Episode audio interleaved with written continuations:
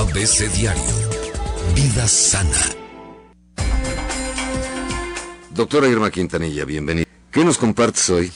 Pues ayer celebramos el Día de la Madre. Sí, ayer. ¿Qué crees desde la historia? Recordamos que el señor y periodista Rafael Alducín Bedoya, fundador del periódico Excelsior, Así es. hizo una invitación a la sociedad para que eh, el 13 de abril de 1922 dijo, a ver, digan qué día quieren que celebremos aquí en México, en otros países ya le están Ya lo celebrando. están haciendo, nos estamos Entonces, atrasando. eh, respondiendo a esta convocatoria, se instituye el 10 de mayo desde 1922. La situación es que todo esto, por supuesto que tiene eh, ya en la sociedad y los empresarios han manipulado de tal manera que Sí. ya es un con interés mercadotécnico. Claro. Entonces, se ha alejado de la esencia de el reconocimiento a la madre. Pero mira, ¿de qué no hay celebración hoy en día? De todo. De todo. Bueno, pues si, si lo vemos desde ese punto de vista, pues qué importante es reconocer a la madre, pero no un día, sino todos los días. Todos. Pero bueno, que haya un día, yo no estoy en desacuerdo. Claro. Sin embargo, fíjate que la ser madre es todo un privilegio y una gran responsabilidad, ya que la mujer, como miembro fundador de la familia, que es la primer célula que forma la sociedad, tiene un papel importante en la creación, formación y mantenimiento de valores de las personas que integran esta familia.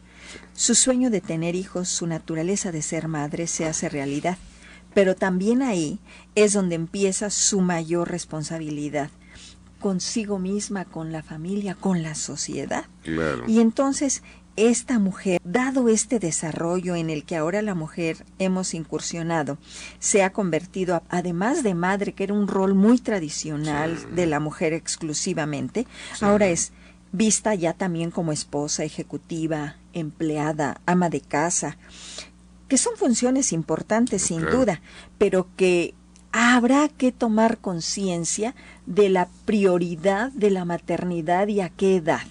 ¿Por qué te digo? La edad, importante. Sí, importante, porque priorizamos nuestro papel de ejecutivas o de otro tipo y abandonamos el rol importante de madre para que en los hijos se siembre esa personalidad.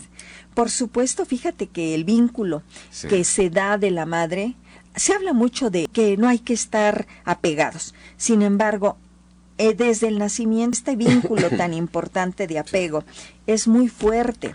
Claro. Y por supuesto que el apego sano protege la salud mental de los bebés. Fíjate, estoy diciéndote sano.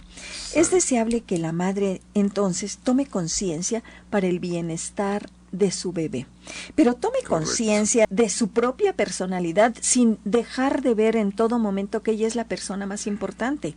Y esto que no se vea como algo egoísta. Claro. que mire toda su personalidad, porque entonces una madre miedosa, ansiosa, que no tiene buenos vínculos, que carga con culpas, que tiene un gran vacío, por supuesto que va a transmitirlo a su bebé y el bebé va a sentir desconfianza, inseguridad, miedo al abandono y esto transforma el apego seguro en un apego ansioso que se puede llevar hasta edades grandes, Grandes. en la que ya la gente, adultos con mamitis. Pues ya no. No puede ser. ¿No? ¿Y, y tú crees que no se dé? No, no tenemos mamitis. Nosotros, bueno, yo no dije tú. No, yo sé, no, es que se me quedó viendo así medio, y también al Pepe, pues, pues, ¿por qué? ¿Cómo es ¿Qué posible? pasó, doctora? ¿Qué pasó? Sin embargo, fíjate Bueno. que eh, la mujer con ese feminismo ultranza, Sí. sabemos que la mujer, por circunstancias elegidas o no, se ha convertido en madre soltera Sí. y se ha denostado el papel del padre en la crianza de los hijos. Sí.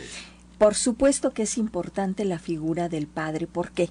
Porque fíjate que el padre es el que viene a romper esta parte de simbiosis, este apego que se puede ir transformando en el sano en enfermizo a través de darle libertad al hijo. Rompe esto y el hijo empieza a verse como alguien importante. Entonces el padre tiene un rol muy importante para empezar a dar independencia al hijo, para que, para que el hijo empiece a ver que hay un rol, Sí. una jerarquía y alguien aparte de la mamá. ¿Qué pasa con aquellos padres o madres que se ven obligados por circunstancias, ya sea por divorcio, porque el padre tampoco se hizo cargo de su paternidad, eh, por abandono o por muerte? ¿Qué va a pasar entonces?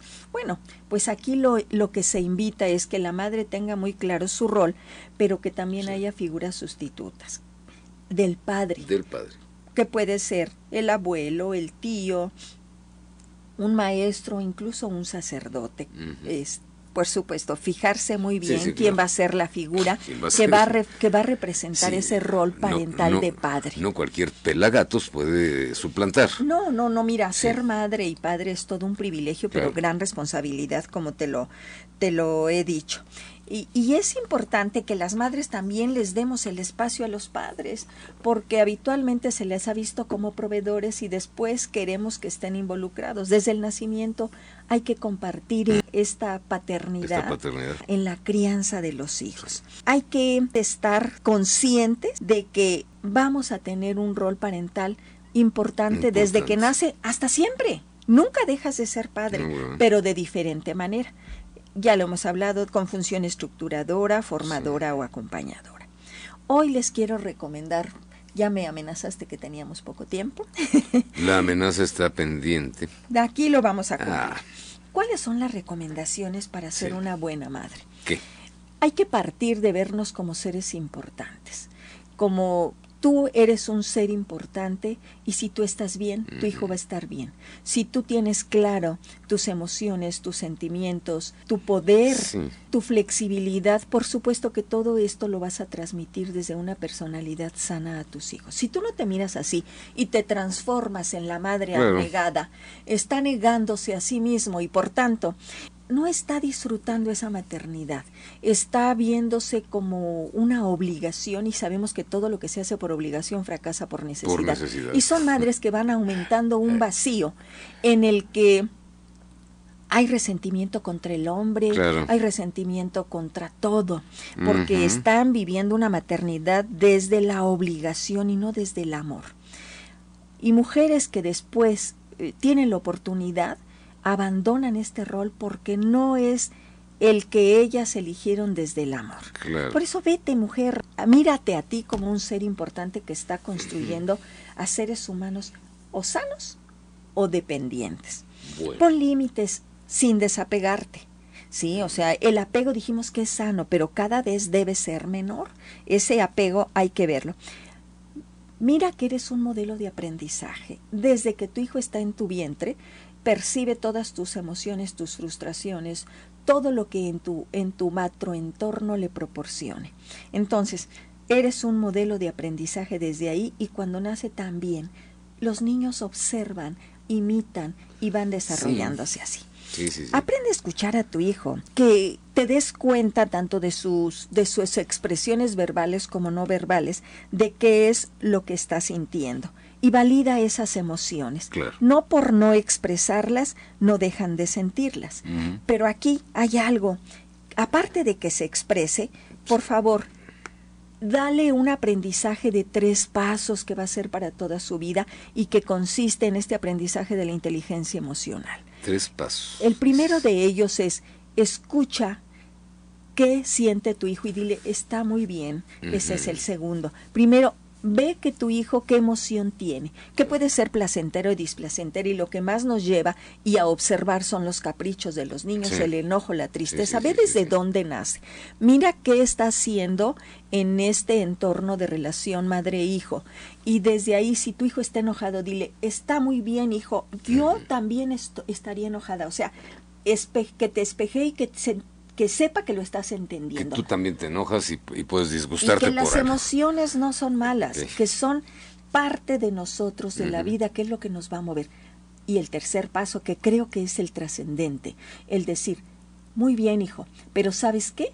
Vamos a elegir cómo expresar y cómo manejar Y ese cómo manejar el- Porque enojarse no es malo, lo que estás sintiendo no es malo, Mm. pero ¿qué estás haciendo con eso? ¿Con eso estás gritándome? No, es una forma adecuada. Pero vamos a empezar por ser ese modelo de aprendizaje. Cuando yo me enojo, pues yo tampoco te grito. Sí. Y que él empiece a tener ese abanico de, de posibilidades de expresar sus emociones displacenteras a través de platicar, a través de la respiración, a través de gritar sobre una almohada, a través de lo que quieras, pero que siempre y cuando no involucre daño hacia sí mismo ni daño hacia los demás. Exactamente. Entonces esos tres pasos van a empezar a sembrar el crecimiento y el desarrollo de esa inteligencia emocional que nos va a ir acompañando, porque este es uno de los grandes problemas en nuestra sociedad. Muy bien. Fomenta la educación con tu hijo. La educación se da desde un principio. No querramos que cuando están en la adolescencia nos platiquen sus problemas. Cuando nos los, nos los dicen, Pues sí. los reprimimos. Pues sí. Ten paciencia, sé que estás muy agobiada, madre, con todos tus roles, pero aprende también a delegar, porque luego como madres queremos hacer todo y no damos la oportunidad. Y pasa mucho desde la abnegación. Dale también responsabilidades al padre, son corresponsables en la formación del hijo, no que eres la sirvienta y eres todo de la familia y, y eso te crea pues, una gran frustración. Eviten discutir con su pareja delante de los hijos. Déjale desarrollar su autonomía, dale la oportunidad de que se empodere. Evita la rigidez. Fíjate qué modelo parental tienes. Hay cinco modelos, Sergio. El democrático, el autoritario, el permisivo, el indiferente y el pendular. Órale. Esto ya nos llevaría todo un programa. Sin embargo, Pero aquí, por resumen, luego verlos. Por supuesto que el más importante es el democrático, Mm. porque es el que va a ayudarle a tus hijos a mirarse como seres importantes que pueden expresar sus emociones. Hay reglas que no son negociables, hay otras que, y depende de la sí. edad, también sí. Sí, ayuda a desarrollar su inteligencia. Estos pasos no los olvides a resolver los problemas, no los sobreprotejas porque entonces estás evitando su crecimiento y desarrollo.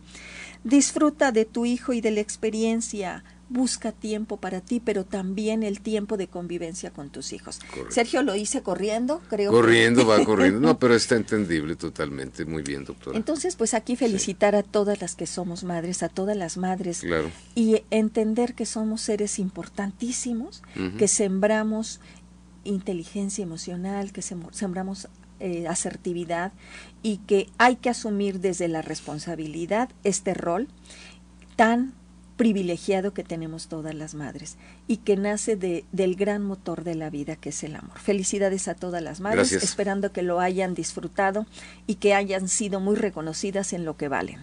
Doctora Irma Quintanilla, Facebook DRA Irma Quintanilla. DRA Irma Quintanilla en Y- www.saludintegralvidifamilia.com. Ahí los espero en el 442-129-9831. Irma Quintanilla, pues vamos a despedir esta emisión contigo, la nueve, las nueve con un minuto. ABC Diario. ABC Radio.